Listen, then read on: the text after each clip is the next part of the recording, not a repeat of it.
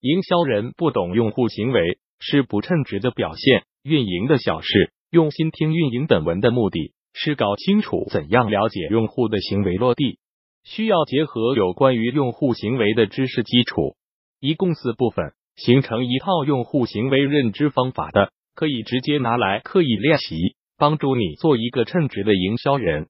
做营销最重要的是什么？答案无外乎首要的是最懂自己的用户。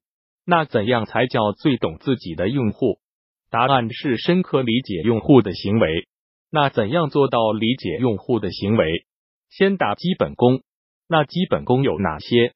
有四部分。如果愿意看完这一篇，就都知道了。当然要看了，那就继续研究消费行为。我们必须先打四个认知的基本功。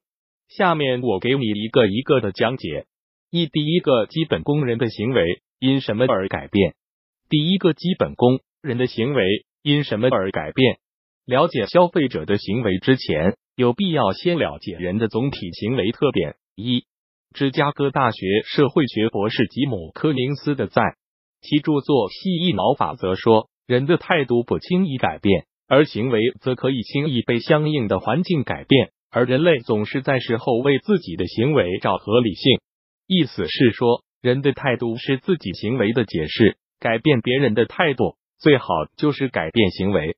二，理论物理学家马克布坎南著的《隐藏的逻辑》说，一个小的细节变化可能引起无数人开始改变参与的策略。不同策略的不断进化，最终让我们达到同一性。想想我们在会场鼓掌的情况。几个人领头，然后群体参与，逐步变小。零星几下后突然终止。人类的行为从来都是受别人的影响而存在，意思是说，人的行为受别人的影响而存在。在群体里，领头人就能影响一群人。三，当代思想隐士熊毅在《佛学是如何演变为佛教的》一课上说，人类作为群居动物，有很多行为，从本质上说。都是在做群体区隔，一方面是找归属，一方面是找组织优越性。意思是说，理解消费者是什么样的人，最好理解他所在的群体属性。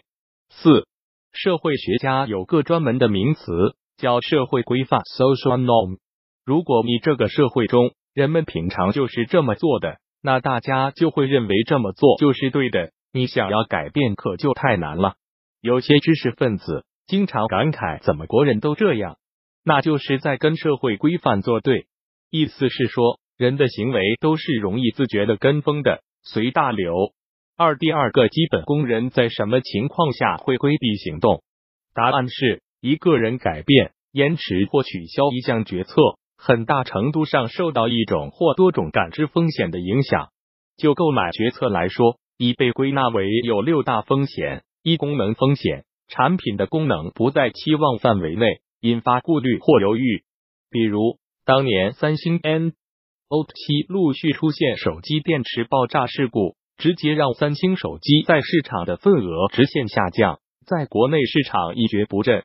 原因就是对电池的功能稳定性的担忧，引发安全顾虑，规避风险。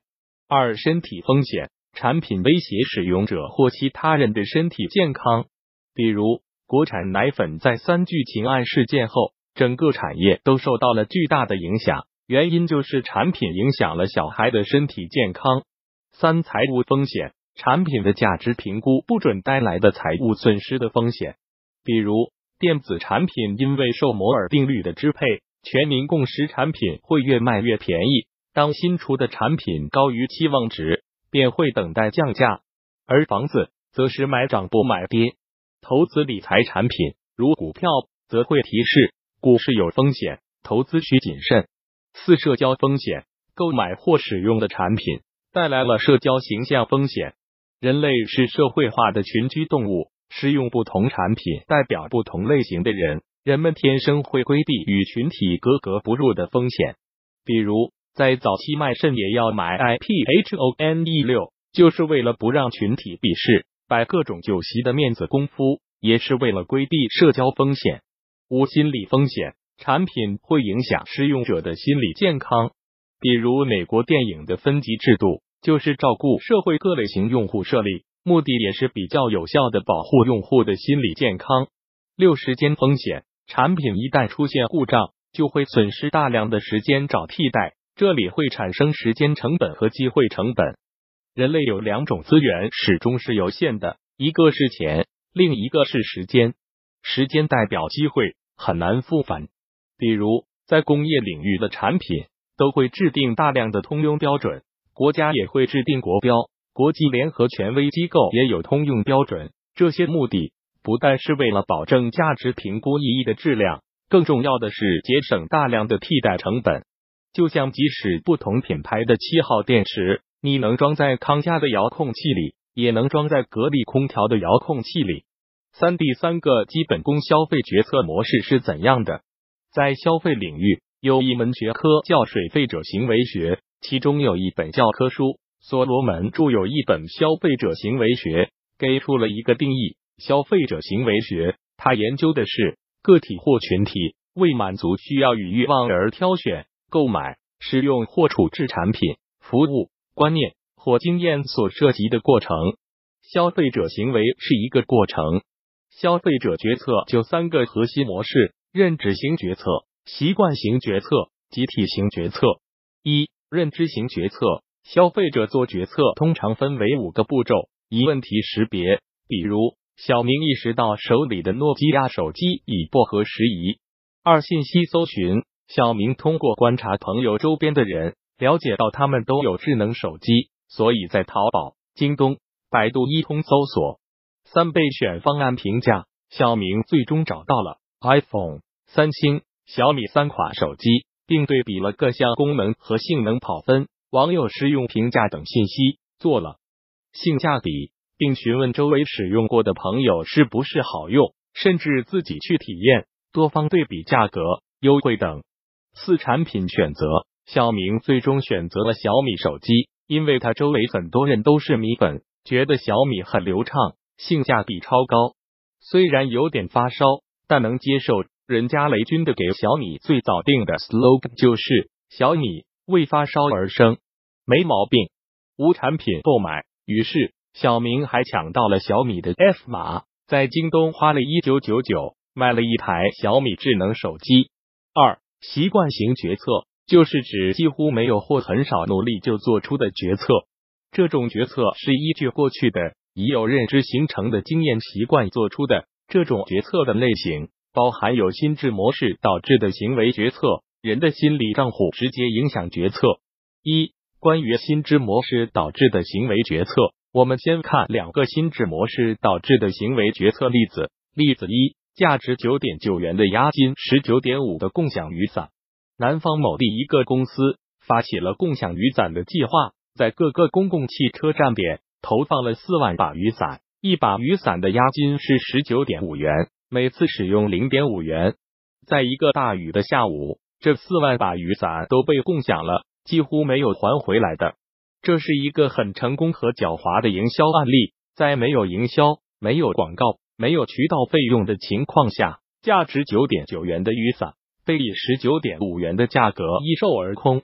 例子二：用菜市场买菜的逻辑买股票。股票市场有一个一直存在的荒唐现象，很多年龄偏大的散户。特别爱购买那些单价很低的股票，比如一只一千块钱的股票，很少有人问津；但如果只要一块钱，甚至几毛钱一只，买的人就很多。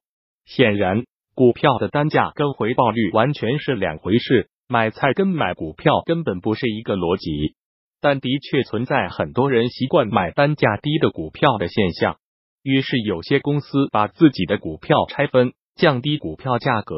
利用了这种认知上的把圈道钱，在这里解释一下什么叫心智模式及形成。如果把人比作是一部复杂的机器，行为是这个机器输出的结果，而心智模式就是驱动机器的底层程序，它直接影响一个人情绪和行为。而一个人的心智模式的形成是受长期的教育、体验、经验、概念、认知、成见、逻辑、情绪、恐惧。无名先入为主，个体无意识，集体无意识等等这些而形成的，所以心智模式十分强大，强大到不在专业指导下刻意练习，很难改变。而通过行为决策洞察到用户的心智模式，是理解用户的重要课题。二、习惯型决策的另一类别是心理账户。什么是心理账户？我想先邀请你思考一下下面的一道题，先别着急回答，我先用一个经典的例子带你感受一下。第一种情况，你花了两千元买了一张爱豆的音乐会的门票，你在去的路上发现票丢了，售票处这个时候仍在售票，你会再买一张吗？第二种情况，你去听一场爱豆的音乐会，打算去现场买票，票价是两千元，但是。你在去的路上丢了两千元，如果你带的钱仍然充足，你会继续买票听音乐会吗？你是不是丢了票就会选择回家，但是丢了钱就会接着去听呢？为什么会这样呢？从传统行为学的观点看，两种情形是一样的，人的真实账户都是少了两千元，但研究表明，多数人在丢了票以后会决定回家，但在丢了钱呢？会决定继续买票，这种行为差异就可以用心理账户来解释了。决策者有很多个心理账户，单独记账。在音乐会的心理账户中，听音乐会的享受价值相当于他的票价两千元。在第一种情况下，丢了票再买一张票，心理账户就会感觉音乐会的成本变成了四千元，超过了听音乐会带来的享受。所以你可能不愿意再买票了。而在第二种情况下，丢了两千元钱的损失是放在现金这个心理账户里的，并没有和音乐会的心理账户相关联。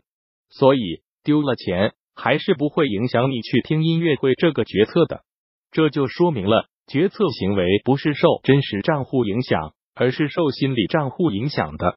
而且对于投资者来说，很重要的一点是。人的心理账户有很多个，彼此分割。你在决策的时候没有考虑他们之间的相互关联。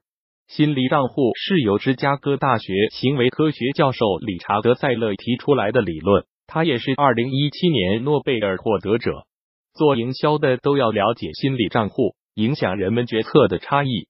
特别提示，在这一部分，按照完整的科班知识。本应该还有框架效应和直觉效应的内容的，但这些内容已随互联网的渗透，消费者因为信息越来越对称，反复对比获取到真实信息的成本极低，所以消费变得越来越理性，框架效应的直觉效应作用在迅速下降，因此就不再讨论。